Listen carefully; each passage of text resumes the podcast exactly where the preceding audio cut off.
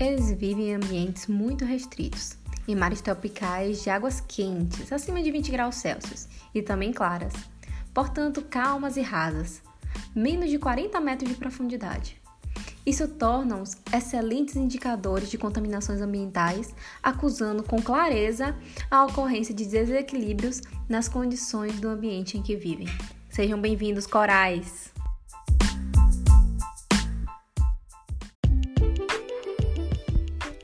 Olá pessoal, tudo bom com vocês? Eu sou Daniela Cotrim, sou zootecnista e lhes apresento o ZooCast, um espacinho no seu celular para aprendermos um pouco mais sobre o agro de forma leve, mas completamente embasada na ciência. Sejam todos muito bem-vindos!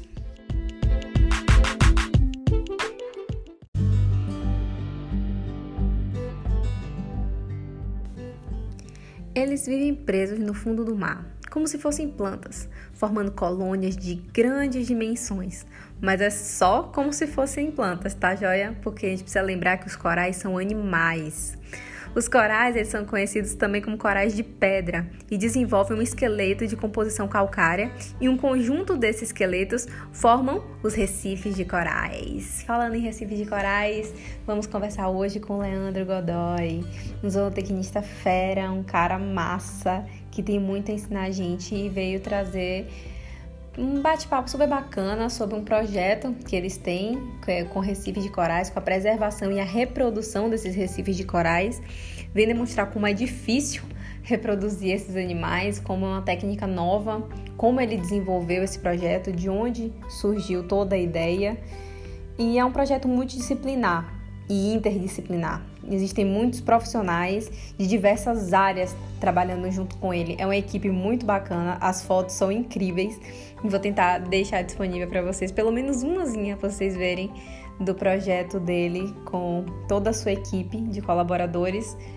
E eu fico muito feliz que tenham profissionais que pensem tão fora da caixa quanto ele e desenvolvam projetos que muita gente não pensaria, ou pelo menos não teria coragem de pôr em prática, e que são de extrema importância para a sociedade e a gente simplesmente esquece disso. Mas vamos deixar de conversa, né? Vem, Leandro, conversar com a gente.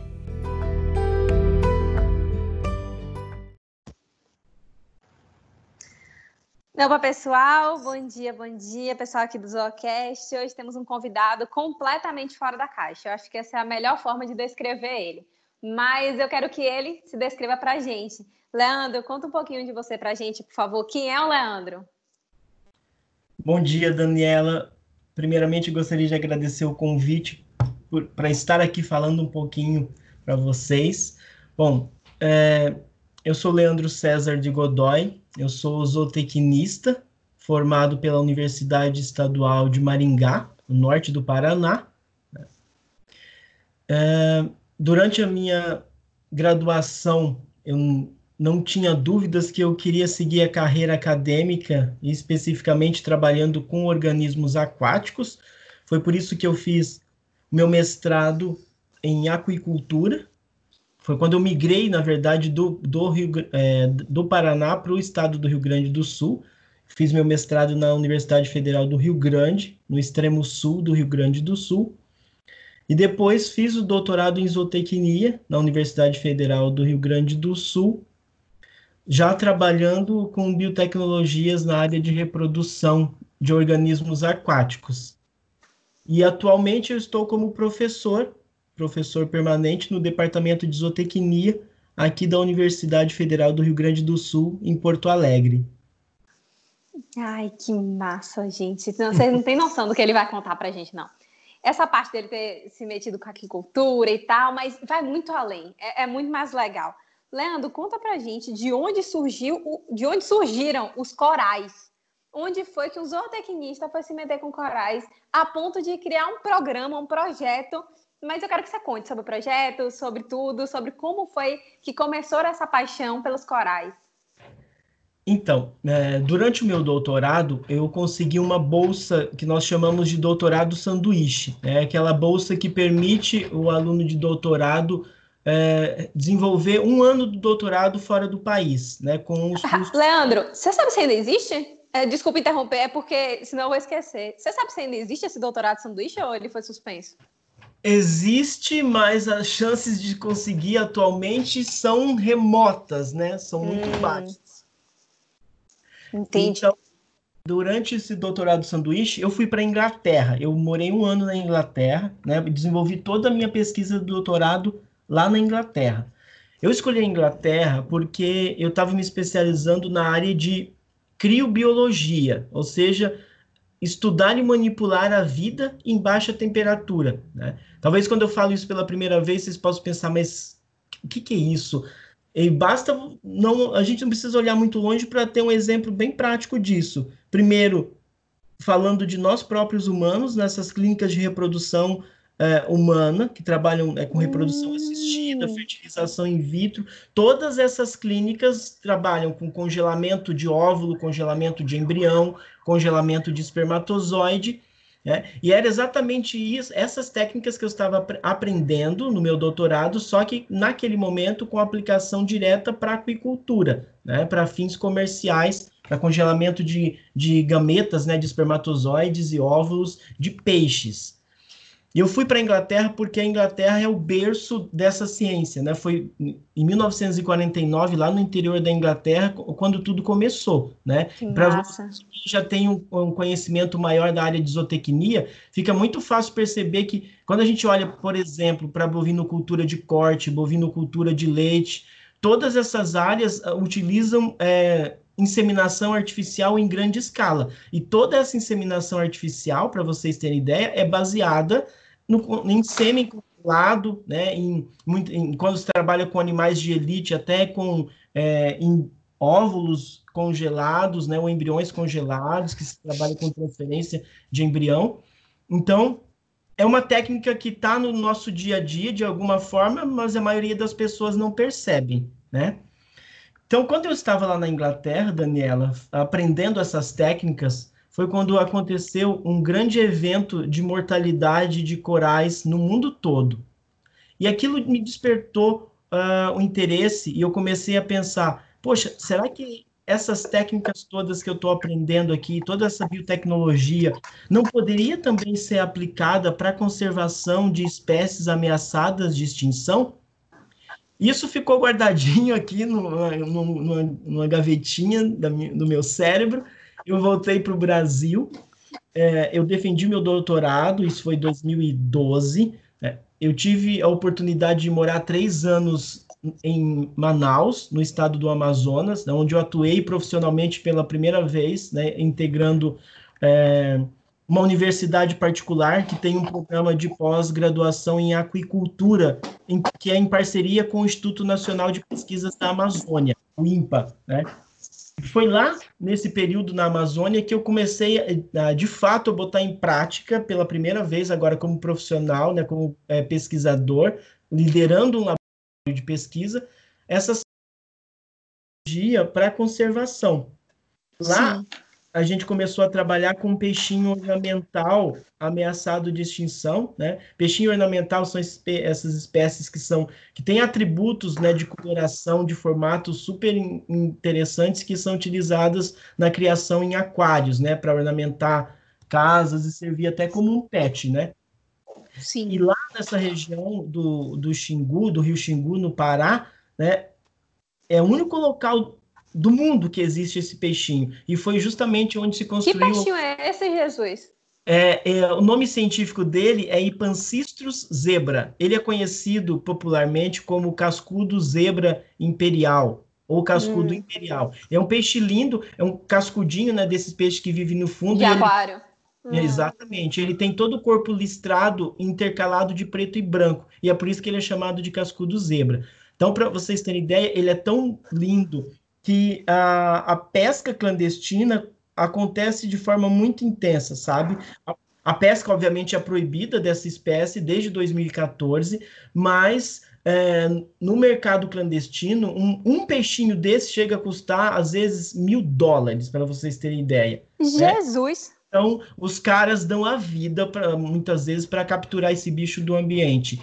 E, e, somado a isso, né, toda a, construção da usina hidrelétrica detonou completamente o habitat, né, o ambiente que esse peixe vivia. Então ele está prestes a desaparecer da natureza.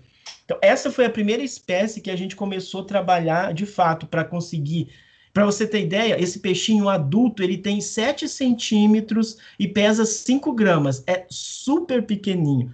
Então, imagina a dificuldade que a gente tinha de trabalhar, desenvolver um protocolo para coletar sêmen de um bichinho desse tamanho e conseguir, conseguir, desenvolver um protocolo né, para congelar o sêmen e dessa forma a gente formar o que nós chamamos de banco de germoplasma. Né? O banco de germoplasma é um banco genético que a gente consegue manter, então, nesse caso, né, gametas, espermatozoides ou óvulos estocados. E quando eu falo para vocês estocado, não é a mesma coisa de eu pegar um, um, lá, um, um, pescado, um pedaço de carne que eu comprei no açougue e botar no congelador da minha geladeira, né? Que eu estou fazendo isso somente para manter as características organolépticas daquele produto que eu vou consumir depois. Na criobiologia, a gente mantém a célula viva, né? Então, eu, esses protocolos que a gente desenvolve, eu vou pegar essa amostra de sêmen que contém os espermatozoides ou os óvulos e eu vou estocar em nitrogênio líquido, numa temperatura de quase 200 graus negativos. E esse material, se eu conseguir desenvolver um protocolo eficiente, ele vai permanecer vivo por um, um, dia, 10 dias, 50 anos, 100 anos, quando eu descongelar, é como se o tempo não passasse. Essa célula estava paralisada, mas ela estava viva. E eu consigo, então, retomar a, a, vida nesse material, fazer a fertilização artificial, né, o encontro do espermatozoide com o óvulo, e gerar uma nova vida. É assim que eram chamados os famosos bebês de proveta, né? Quando se começou a trabalhar com hum. essa em humanos. Em humanos. As primeiras vezes, exatamente, né? Então eu dei essa volta para falar que então é, essa foi o primeiro é, efetivamente a ação que a gente fez, né, de usar essas técnicas para fins de conservação de espécies. Depois desses três anos que eu passei em Manaus, eu consegui passar num concurso é, aqui na Universidade Federal do Rio Grande do Sul. Né? Então, a partir de 2016, eu deixei o Amazonas e vim para Porto Alegre. Você foi de uma ponta a outra ao país, quase. Né? Extremo total, né? E quando eu fiz, quando, nessa mudança, para mim, é como se tivesse aberto um abismo na minha frente, porque eu, tinha, eu estava lá no Amazonas, eu tinha toda aquela biodiversidade no quintal de casa, praticamente, para trabalhar, né? E vindo para o Rio Grande do Sul, eu falei: o que, que eu vou fazer agora no Rio Grande do Sul? Eu sou mais um no Rio Grande do Sul, né? E foi então que eu falei: eu vou começar a botar em prática a aquele, aquela vontade que eu tinha de, de aplicar essas técnicas para conservação de corais. Né? E foi então que eu comecei a pesquisar quem no Brasil trabalhava com recife de coral. Né? Foi então que eu me deparei com o projeto Coral Vivo. Né? O projeto Coral Vivo ele é patrocinado. Você desengavetou pela... aquela velha ideia, né? De lá, de quando você fez intercâmbio, abriu a gavetinha e fez ah, agora, então é agora, né? Sabe quando você fica tão eufórico com, e uh, tão animado com aquilo que, você, que eu passava madrugadas sem dormir, né? Pesquisando, né? Levantando informações sobre Recife de Coral para mapear de fato o que, que se tinha no Brasil, né? Então, o pessoal do projeto Coral Vivo, é, que é patrocinado pela Petrobras, através daquele programa Petrobras Socioambiental, né? Eles já têm é, quase quase 20 anos que desenvolvem pesquisas com Recife de Coral. Né? Então, é uma rede de pesquisadores que integram pesquisadores de diversas instituições do Brasil e que trabalham especificamente com Recife de Coral. Eu mandei um e-mail para a coordenação, né, falando dessa minha ideia mirabolante de fazer um banco de metas de corais, né, e dessa vontade de trabalhar com, com ambiente marinho. E eles acharam a ideia super interessante eles me convidaram para participar de um workshop interno e a partir de então, de 2017, eu integrei né, a rede de pesquisas Coral Vivo como pesquisador associado. E, e, então, a partir desse momento, eu comecei de fato a botar em prática o nosso projeto. E aí, depois me conta, você botou em prática, mas e aí, como é que está o projeto hoje? Como é que ele funciona? O que é que eu queria saber assim, o que é que você acha que como você que você como zootecnista faz a diferença por você ser zootecnista no meio de todo esse projeto? Tá. Bom, primeiro eu só vou falar brevemente como que nas, nasceu então o projeto. Né? A gente queria, obviamente, a nossa ideia inicial era de fato usar as técnicas que eu já conhecia, que eu já trabalhava né, com peixes, que eu conheci, que apliquei inicialmente na aquicultura, pegar toda essa bagagem de conhecimento e agora aplicar para conservação de corais, né? E para quem não sabe, corais são animais, né? A gente muitas vezes fala de recife de coral e as pessoas é, em algum momento viu algum documentário, alguma coisa sobre recife de coral nunca teve oportunidade, às vezes, de mergulhar e ver frente a frente um recife de coral, mas quando a gente está falando de corais, eles são animais, Daniela. Por mais que as pessoas olhem aquilo e parece um jardim submerso, parece muito mais planta ou rocha do que animal, mas é animal. E, e, e além de ser animais, nós temos várias espécies de corais que a gente tem reprodução sexuada, ou seja, que libera espermatozoide, libera óvulo como qualquer um de nós. Jesus, que massa! É incrível, né? Então, nossa ideia inicial era, então, a gente vai começar a trabalhar com essas espécies de corais que fazem reprodução sexuada, né, que libera espermatozoide e óvulo, que daí eu consigo coletar esse material biológico e trabalhar da mesma forma como a gente já é, desenvolvia as pesquisas com os peixes. E foi então que nasceu o Reef Bank, quando a gente deu esse nome para o projeto, Reef Bank, a gente estava fazendo analogia como pegar o Recife, né, de uma forma de proteger ele num banco congelado, né, proteger ele de todos uh, os problemas que estão tá acontecendo no mundo, toda essa crise climática, toda essa catástrofe ambiental que está acontecendo. E foi então que a gente começou a desenvolver as pesquisas, né? Só que para eu congelar qualquer material biológico, eu preciso conhecer detalhes a fundo. Eu preciso saber como que é essa célula, o tamanho dessa célula, o que, que tem dentro dessa célula, um monte de características desse, é, bioquímica e fisiológica, né, do ponto de vista reprodutivo, que se conhece muito pouco para os corais no mundo inteiro. Né? Então, quando eu me dei conta, eu estava iniciando uma, uma linha de pesquisa que, que é algo que eu vou uh, desenvolver, eu trabalhar a minha vida inteira e não vou conseguir. É isso que eu ia falar. Meu Deus, isso é o trabalho de uma vida, né? É uma obra de uma vida. Exatamente. Então foi é, quando eu me dei conta, a gente estava imerso nesse mundo, né, que tem um monte de coisa para explorar e, e, descobrir. Tanto que hoje, aqui na, na Federal do Rio Grande do Sul, eu sou orientador tanto na pós-graduação da zootecnia como na pós-graduação da biologia animal. Então, hoje, para quase 95, 97% dos meus orientados de mestrado e doutorado, está todo mundo trabalhando com corais, né? dada a importância do tema é, que exige. Né? Para vocês terem ideia, por que, que eu estou falando que isso é tão importante? Porque quando a gente fala de crise climática, de mudança no clima do planeta, isso já não deveria ser é, tabu ou dúvida para mais ninguém, sabe? A gente está com, com o, clima do planeta em mudança e, para vocês terem ideia, metade dos recifes de coral do mundo já morreram por conta do aquecimento global.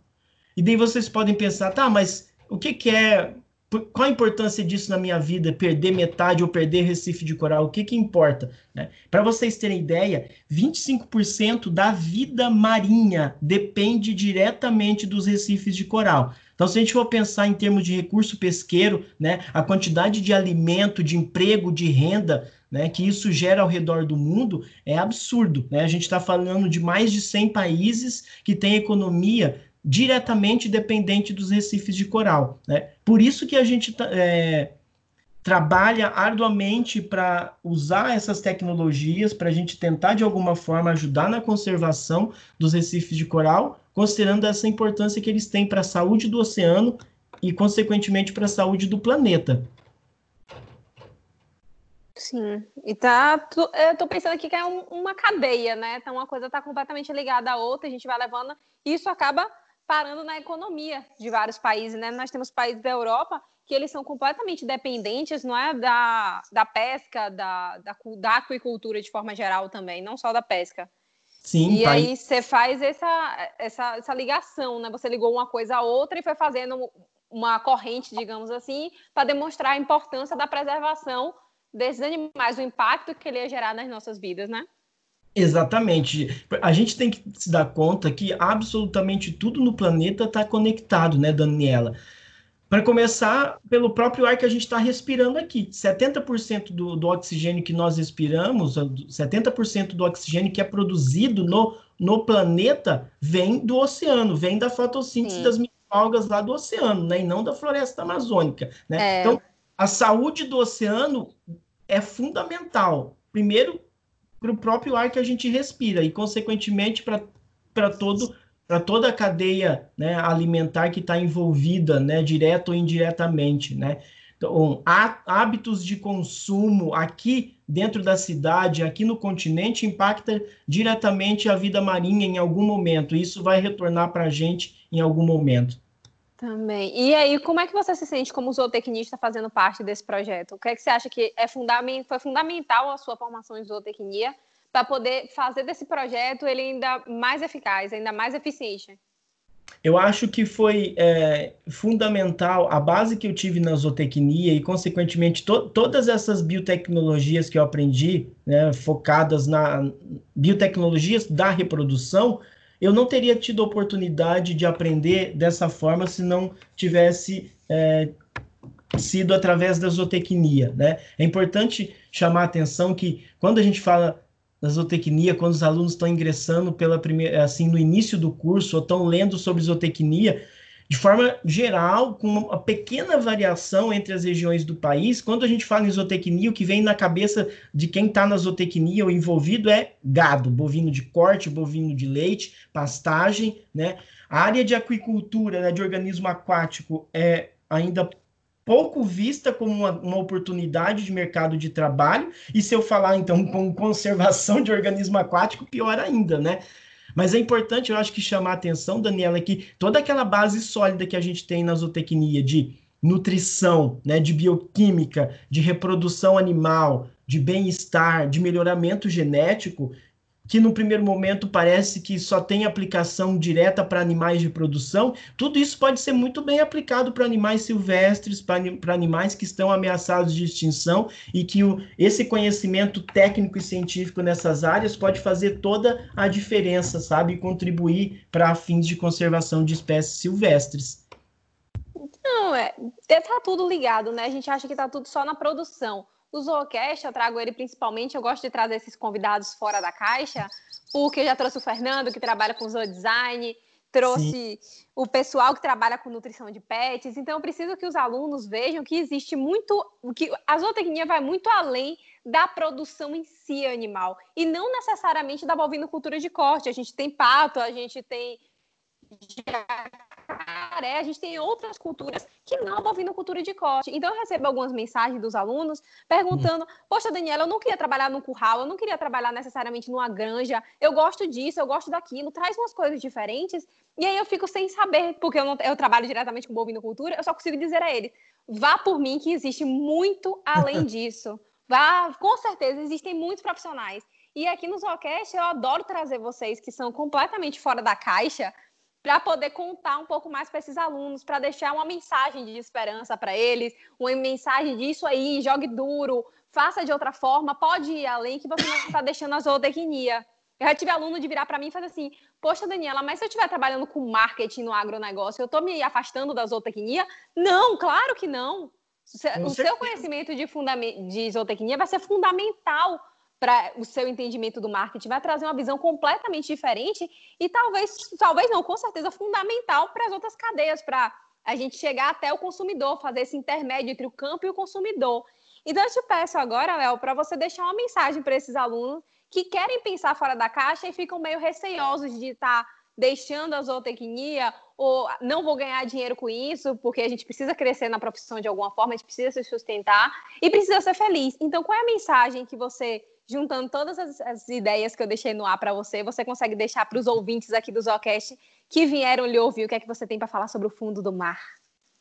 Tá, então a, a minha mensagem é: soltem as amarras, rompam a tampa dessa caixinha quadrada tradicional. Quebrem os tabus. Quebrem os tabus que, que na área de ciências agrárias, de forma geral, ainda é muito forte, né? Sim, nós somos Olhe, muito conservadores de forma geral, digamos assim. Exatamente, né? Com, comecem a perceber ao redor de vocês a, a, as oportunidades que existem muito além das, dos bovinos e da, e da pastagem, né? Tem, como a Daniela comentou, tem diver, não só diversos outros animais, mas diversos segmentos diretamente relacionados à zootecnia em que a gente pode atuar, né? Como o próprio marketing que a Daniela comentou, né? E que eu sinto na pele hoje, porque o nosso projeto, ele tem uma, uma atuação nas redes sociais muito forte, Daniela. Hoje, o nosso, é, o nosso perfil no Instagram, para quem quiser tiver interesse procurar, procurar só projeto Riff Bank, vocês vão perceber lá que nós temos mais de 15 mil seguidores e a gente desenvolveu uma plataforma utilizando a rede social como forma de divulgação científica, divulgação do trabalho que a gente faz e de educação ambiental também. Né? Então, essa é uma área super nova, super recente em que a gente observa que, de forma geral, por mais que teve alguma evolução, as grades curriculares dos cursos de zootecnia são muito amarradas e tradicionais, e por, o próprio marketing, por exemplo, é, seria uma área que a gente que poderia ser muito bem explorada e a gente praticamente não encontra na grade curricular de nenhum curso de graduação da zootecnia. Não, nem como optativa. Né? Então. E economizaria tantos problemas nossos no Natal, né? Para poder explicar a família toda que o frango não tem hormônio e economizar tanto tempo. A gente ia poder ser muito mais feliz conversando sobre o pavê, né? Que é uma coisa muito mais didática do que estar tá conversando se frango tem hormônio. Mas, Léo, muito obrigada mesmo por ter tirado esse tempinho para falar aqui para o pessoal. Com certeza vai ter muita gente aqui que vai. Eu vou deixar aqui marcado, tanto no podcast aqui quanto lá na postagem o link para o pessoal conhecer o projeto, para o pessoal conhecer você. Eu, eu que agradeço, Daniela, a oportunidade de estar tá falando não só um pouquinho sobre a minha carreira, mas divulgando o nosso projeto. Então, para aqueles que têm interesse em conhecer mais o projeto, ou até eh, formas de atuação na área de conservação, pode entrar em contato com a gente através das nossas redes sociais, que vocês vão, vão ser respondidos com o maior prazer vão ser bem recebidos, assim como eu fui. Léo, muito obrigada e um grande abraço para você. Obrigada mesmo. Um abração. Tchau, tchau.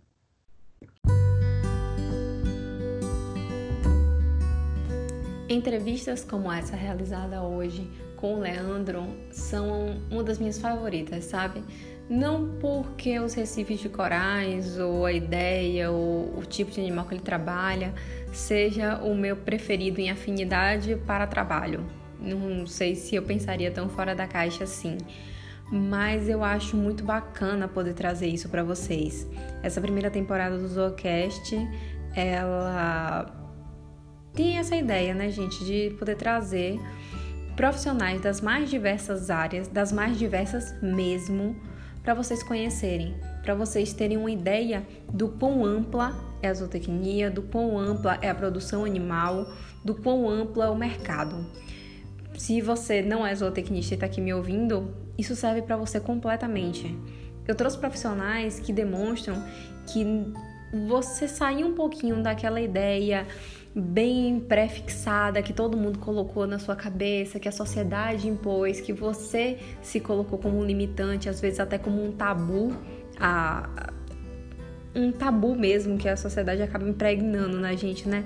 A gente não consegue muitas vezes desenvolver um projeto porque a gente fica com medo de julgamento, a gente fica com medo de ter tido uma ideia muito louca e não funcionar. Se a gente fizer como o Leandro, que é pensar fora da caixa, trazendo o amor pelo que a gente faz, a dedicação pelo que a gente faz e ter os pés firmes no chão no sentido de embasamento, você vai ter um conhecimento suficiente para dar suporte a essa ideia sua. Para mim, velho, se jogue, é fantástico. Seja autêntico. Você não precisa ser autêntico, mas você precisa ser você, tá joia? Sinta, quebre sim as tampas, as amarras, os preconceitos, os tabus que às vezes são muito colocados por pessoas que não teriam a coragem que você quer ter. Tá joia? Então, muito mais sobre do que sobre reprodução, sobre criopreservação, sobre cultivo. Eu trouxe essa ideia para vocês com o Leandro e eu fiquei muito feliz em trazer ele aqui. Leandro, muito obrigada. Obrigada a todos vocês que estão me ouvindo em mais um episódio aqui do Zocast, episódio 37. Já já vamos dar uma paradinha nessa primeira temporada para vocês terem um tempo para ver alguns episódios que vocês não ouviram ainda, até porque são dois episódios por semana, né? Mas a gente vai dar uma pausinha, não agora. Né? Teremos mais umas entrevistas muito bacanas nessa primeira temporada. Espero que vocês estejam gostando dela, se identificando e que esse tempo que vocês estão partilhando comigo e com os convidados esteja sendo útil para você de alguma forma. Tá joia? Grande beijo, cuidem-se.